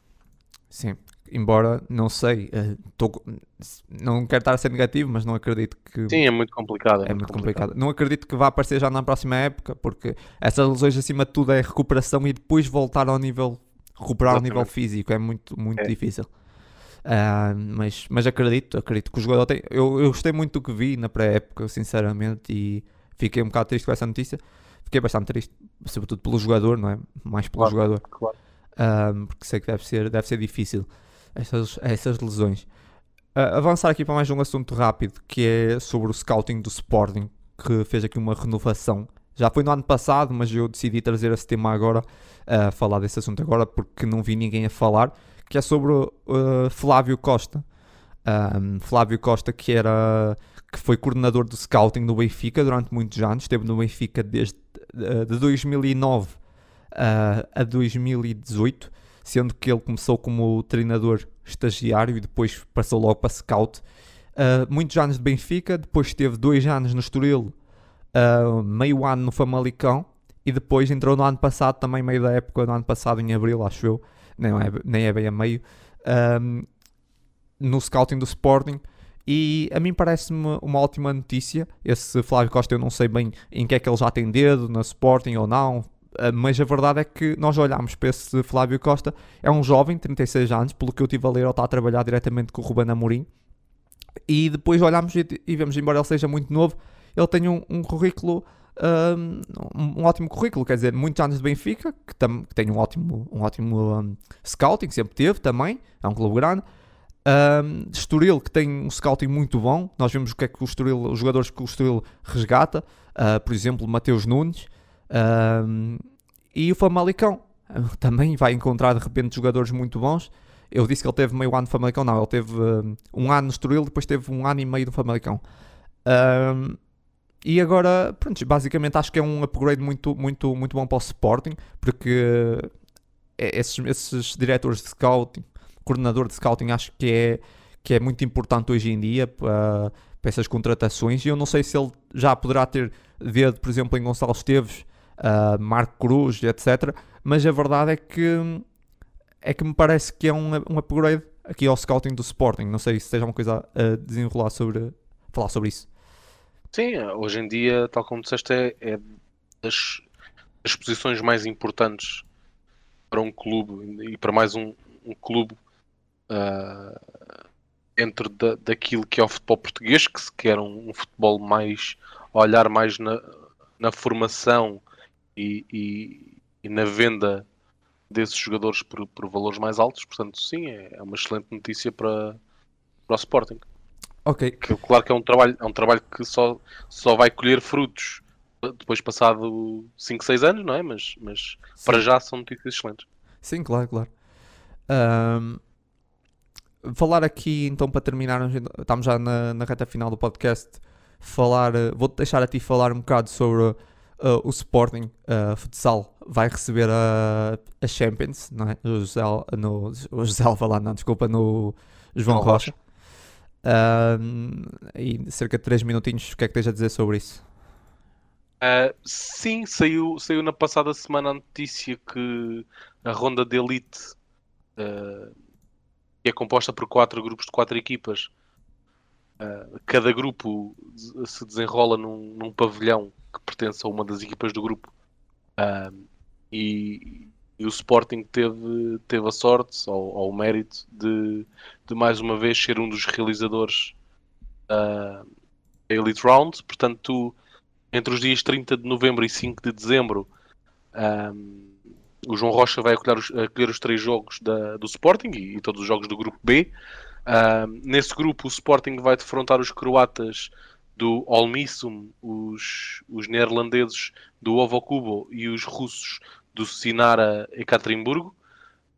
Uh, o Sporting é mais do que favorito uh, no grupo, a vencer os três jogos, ainda para mais jogando em casa com o apoio do público. Uh, sendo que estamos, não, não estamos obrigados, mas, mas convém a vencer os três jogos porque neste grupo de três, de, de, quatro, de quatro equipas, passa apenas a primeira classificada para, para a Final Four. Uh, aqui dar uma nota nos outros grupos. Temos, temos no grupo A, se calhar vou só mencionar os favoritos. No grupo A temos o Kairat Almaty da, do Cazaquistão uh, e o ACCS de França, que o Sporting defrontou na, na ronda anterior. Uh, aqui o Kairat, um, um, velho conhecido do Sporting e que é outro dos candidatos ao título da, da Champions League de futsal.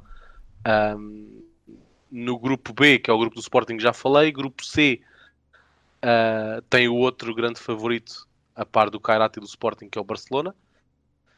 E tem também o Dobovec, que o Sporting também defrontou na, na ronda passada, da, da Eslovénia. O Interobal Pilsen, da República Checa. E outra equipa uh, belga, o Alegoic, uh, que também já defrontou o Sporting o ano passado, salvo erro. E finalmente no grupo D, que também se vai disputar em, em Lisboa, no, no Pavilhão da Luz, um, o Benfica, que é o candidato principal a passar o, o, o grupo, vai defrontar o Uragan da, da Ucrânia, o Levante de Espanha e o Aladaz da, da Hungria. Portanto, uh, diria que tudo, tudo se perspectiva para que na Final Four tenhamos duas equipas portuguesas, o que é um, um sinal extremamente positivo para, para, para o nosso futsal. Não sei se queres, okay. se queres adiantar alguma coisa. Uh, não. Não, não, não, não, tenho mais nada a acrescentar não, sobre não. isso que disseste. Acho que falaste, disseste tudo.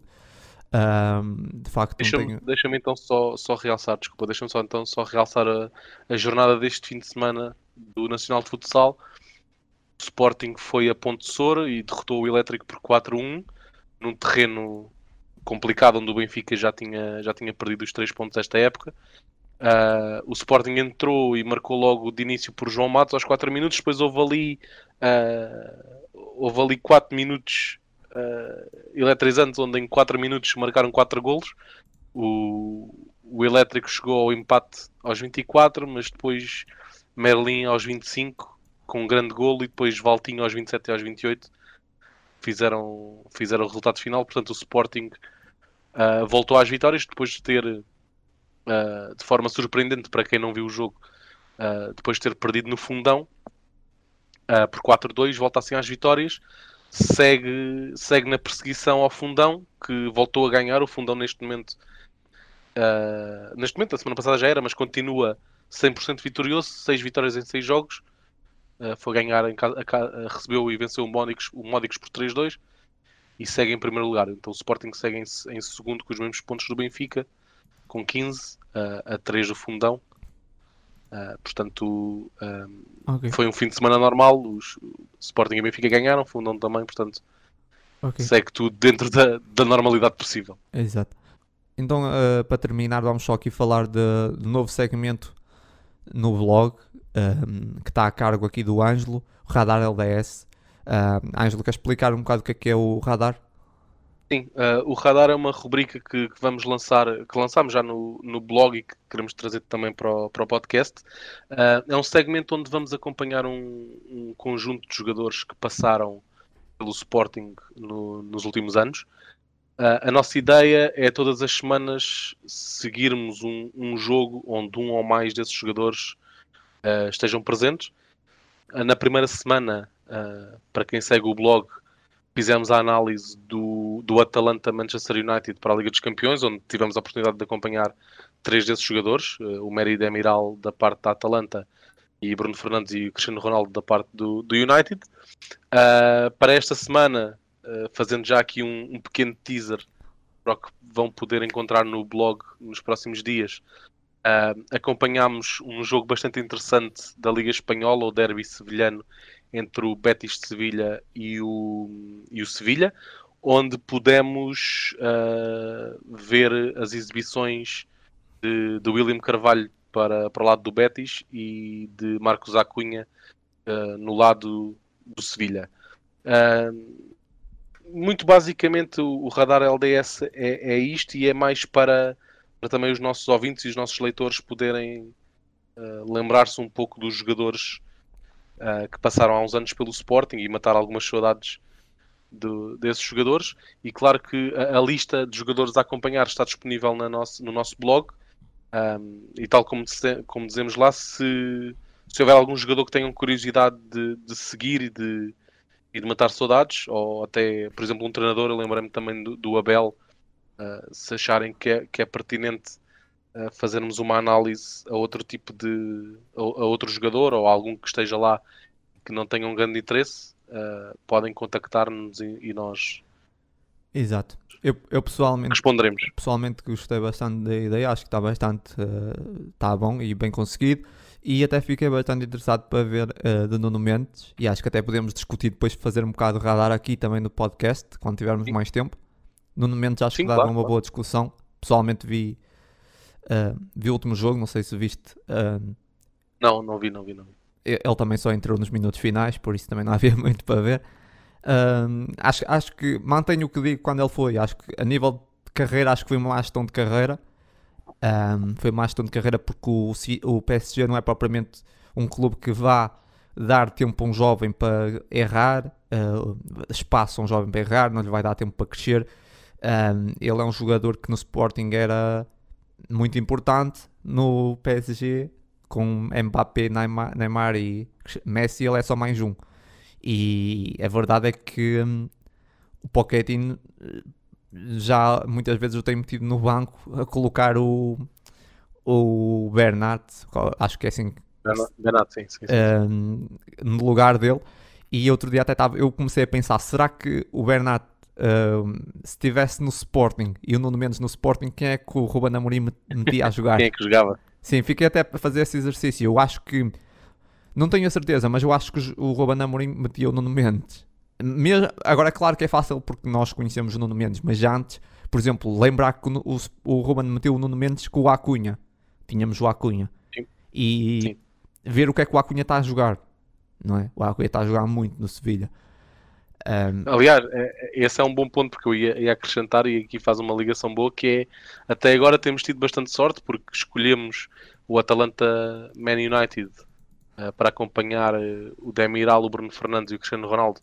Foi um jogo em que o Ronaldo esteve mais uma vez em destaque, uh, marcou, marcou os dois golos dos ingleses, e agora escolhemos, até mais por, por interesse, por ser um jogo, por ser um derby, por ser um jogo quente, o, o Betis contra o, contra o Sevilha e o Acunha também marcou destaque, portanto foi, foi bem escolhido, por assim dizer. Exato. Embora acho que o, ah, o William Carvalho entrou na, Entrou no só meio. no intervalo, sim. Entrou no intervalo, entrou, exatamente. Entrou no intervalo porque na primeira parte foi um jogador expulso do Betis uh, e ele entrou ali para, tentar segurar melhor o uh, Mas porquê é que ele não foi titular, sabes? Uh, não, não. Eu, eu, acho que ele não é titular indiscutível na equipa. Ele tem sido, está num grande momento de forma neste ah, tá. momento. Tá. Uh, não sei porque é que não foi titular, sei que, que sim, que só entrou, entrou ao intervalo para, é, por causa um da questão da expulsão. Mas é isso, por acaso, uh, mas é, é, isso, vamos deixar aqui esses assuntos para discutir no próximo podcast que haverá mais tempo, não haverá jogos e vamos falar um bocado sobre isso. Gostava de falar mais sobre Nuno Mendes. Uh, e basicamente está tudo por hoje. Não sei se queres acrescentar mais alguma coisa para terminar. Sim, ia só dar uma indicação para a quem nos ouve para seguir, seguir o blog e também para nos seguir nas, nas redes sociais, onde uh, nós. Pedir para seguir nas vamos... redes, está bem, está. vamos fazendo, vamos fazendo uns updates Não. assim mais rápidos uh, e para pa vos manter a par das últimas notícias do, do universo do Sporting. Opa, se, se, ouvem, se, se realmente curtem, querem dar uma força, claro, para seguir é sempre, é sempre importante. Um, Exato. Caso contrário, não precisam de o fazer, mas ok. Uh, e não dá tudo. Obrigado, Ângelo, por ter estado aí mais uma semana. Obrigado, Leões. Até para a semana. É isso. Muita força sempre, já sabem. E até ao próximo jogo.